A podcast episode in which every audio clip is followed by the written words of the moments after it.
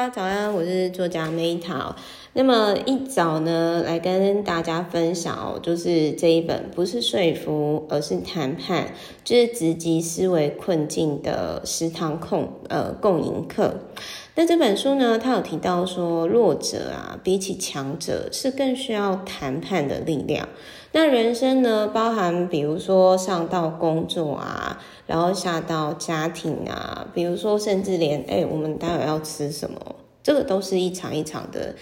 呃，算是交易嘛，交换。对，那有些人呢，就是他就有提到说，重点不是你有多少力量，而是有的时候看起来是弱小的那一方，但是也很有可能可以心想事成。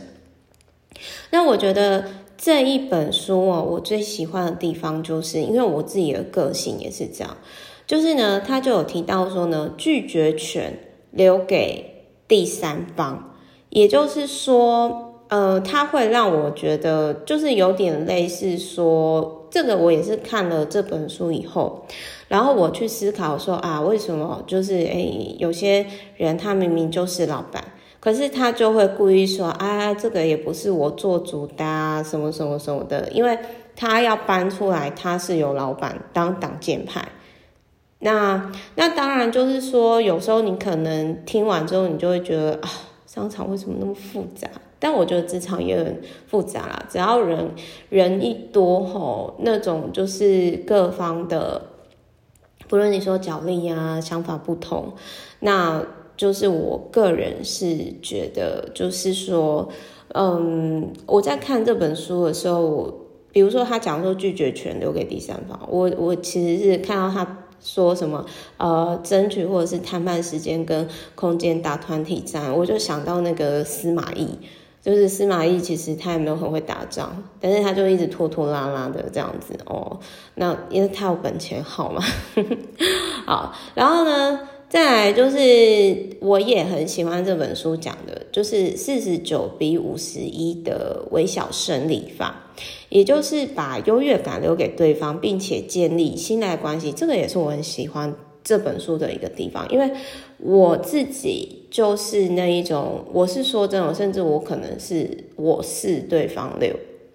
呃，我其实是会就是，但是我话又说回来，我后来觉得说商场上，就比如说像有一部电影曾经有讲过说。呃，他在这一本书里面也有讲啦，就是说，如果就是神鬼交易里面也有说，就是如果你一味的对别人好，别人就会觉得那是理所当然的。所以有的时候呢，就是并不是说我们要耍一点小心机，而是说你要懂一点人性。那像我以前啊，我就是一个比较不是那么呃，我现在也还是有的时候还是太做自己，没有，对，就是太做自己了，对，没有很很懂哦，所以我真的很谢谢我的，不论是 VIP 啊客户啊，然后或者是说呃，怎么讲呢，或者是说。呃，我的厂商或者是喜欢我读者跟我的交流，我都蛮喜欢的。那好，那我先讲一下这一本书的作者，他是韩国的谈判研究所创办人。然后呢，他就是有在呃世界，就是他地方政府啊，然后公务员人才开发学院啊，教谈判技巧。那那个时候，因为就是我男友他之前是公务员嘛，然后他就翻白眼，他就心里想说：“拜托，公务员，公务员是甲方，谈什么就是谈判技巧，他们根本不用谈啊。重点是你们有权利，大家都要听你的。不过我还是觉得，也许就是这个作者写的方式是比较适合大公司、大集团、大财阀或者是公部门。”但是我的确在这本书里面，我有发生过类似的状态，然后我也觉得他的处理方式就是我会做的方式，并且很有智慧。比如说，他就有提到说，你不要说服人家，然后你要你要去呃谈判，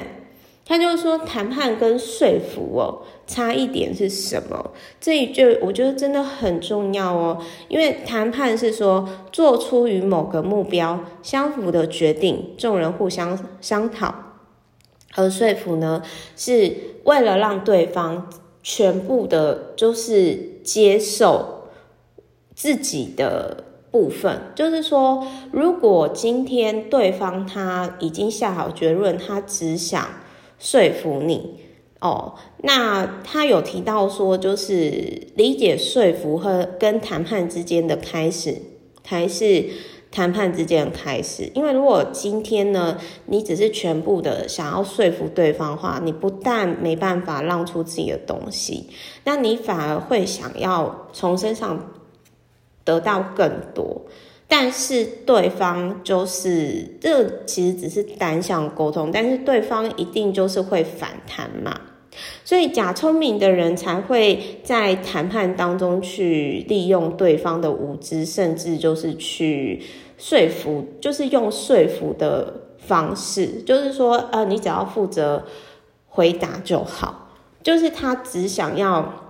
所以，我对于他在这里讲的，就是说不要说服，而是你要去谈判。那但对于不懂这个规则的人，因为我之前曾经有遇过，就是他比较他可能不太理解这种商场上的规则。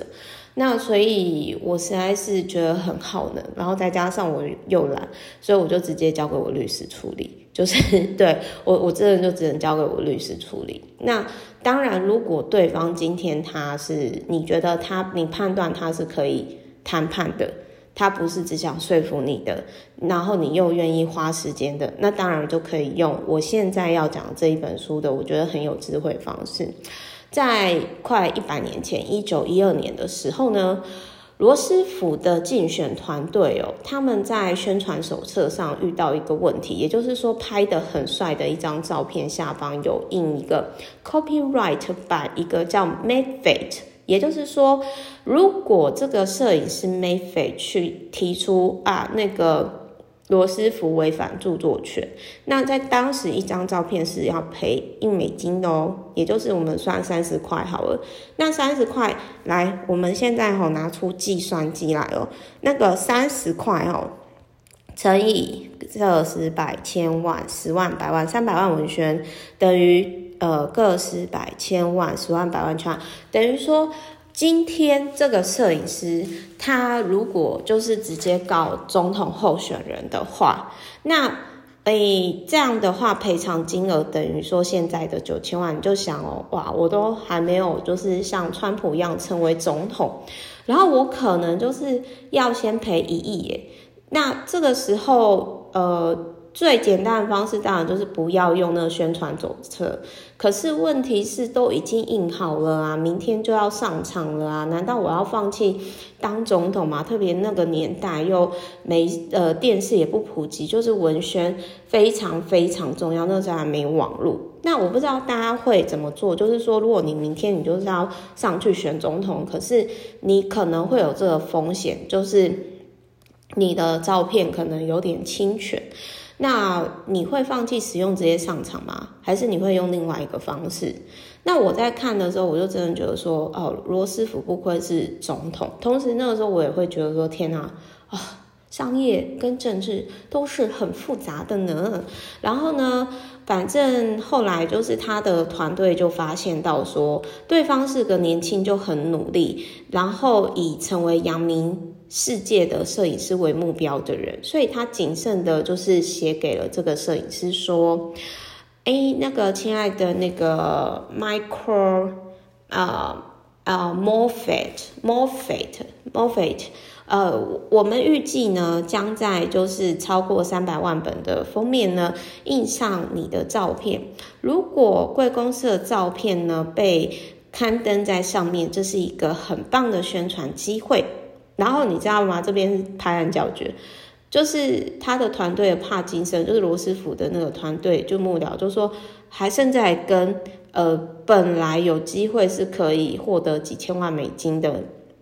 呃几千万的那个和解金的那个那个摄影师说，啊不晓得呢，贵公司愿意支付我们多少钱刊登你们所拍的照片，然后请回复我们。结果后来呢，就是就可以感受到说，其实这个摄影师他也是聪明人，因为为什么？因为你今天呢，如果你这对于这个摄影师来讲，如果今天罗斯福他当选成为总统了，而且呢，他是很有机会赢的，那。你就成为了一个去挤人家的小人呢，然后重点来了，搞不好就是法官也觉得没有侵权，那你等于说钱可能没有拿到，然后你想要成名为世界知名的摄影师，你也没有完成，所以这个摄影师非常的聪明，就是我觉得他就是有双赢思维的人，那这样的人其实他就是适合谈判。但是有些人他可能就没有这种脑袋，他可能就只想要说服你，那这样子的话，其实就无法就是继续下去。所以呢，反正这个摄影师很聪明，他就说：“啊，我们齁从来没有接受过这样的提议，可是我们愿意支付两百五十美金，也就是呃两百五十美金就差不多几千块嘛，就是。”呃，大概就是七千七八千，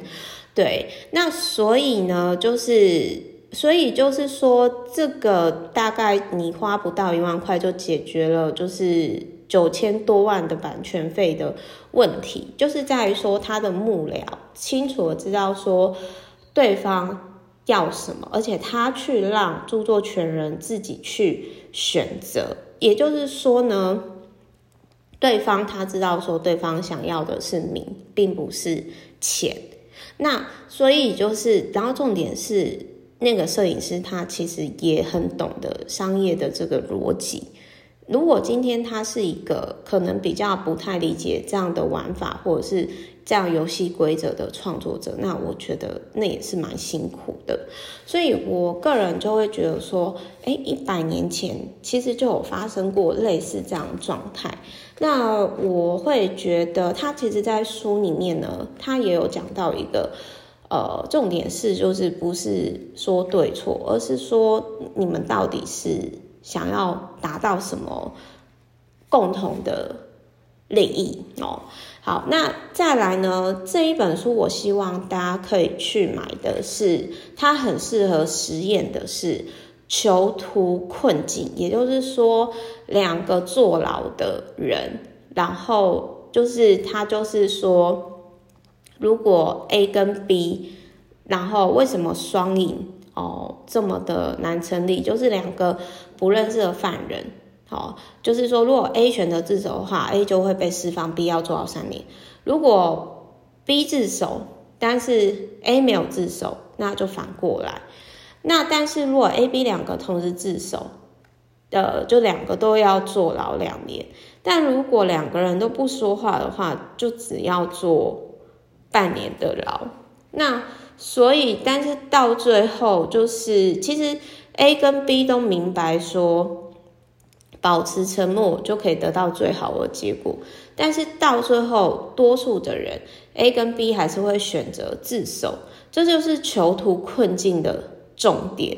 就是为什么会产生这个状态呢？就是因为他并不希望从两年被关到三年，就是。所以双赢为什么那么的难？就是这一本书，它就是有提到说，双赢为什么会那么难，那么难去做到？因为他们之间缺乏信赖感，因为他们彼此不认识嘛，而且他们也没有共同的，就是那么大的共同的利益。所以我最后我想讲的是说，虽然有时候人很感性的动物。利益不是一切，但是在多数的时候，其实还是要考虑到人性的这一块，这样子。然后，反正这一本书，我就觉得说，也许对于某些状态不是那么的适用。嗯，因为它都是对集团嘛，对公部门。但是我必须要说，像我刚刚讲的那几个案例，都是经典当中的经典，而且相较于美国谈判书来讲，它会比较接地气一点，适合亚洲国家哦，跟大家分享一下。那也祝福大家呢，今天上班顺利、顺心、愉快。好，那我是作家 Meta，那我会再继续跟大家分享的，我觉得。应该是这么说，就是我觉得透过阅读啊、实作啊，然后发现的一些新的世界，我觉得是一个很棒的事情。那我觉得这个是一个开心快乐的事情。那我会继续，就是说有空的时候呢，我就会持续的跟大家分享这样的喜悦。那也希望对大家的每天的生活呢，有一些启发跟灵感。然后我是 Meta，如果说大家可能想要诶写 email 给我啊，还是什么合作什么那些都可以，呃写 askmettalife 小老鼠 gmail.com。好，我是 Meta，那我们就下一集见喽，有缘见喽，拜拜。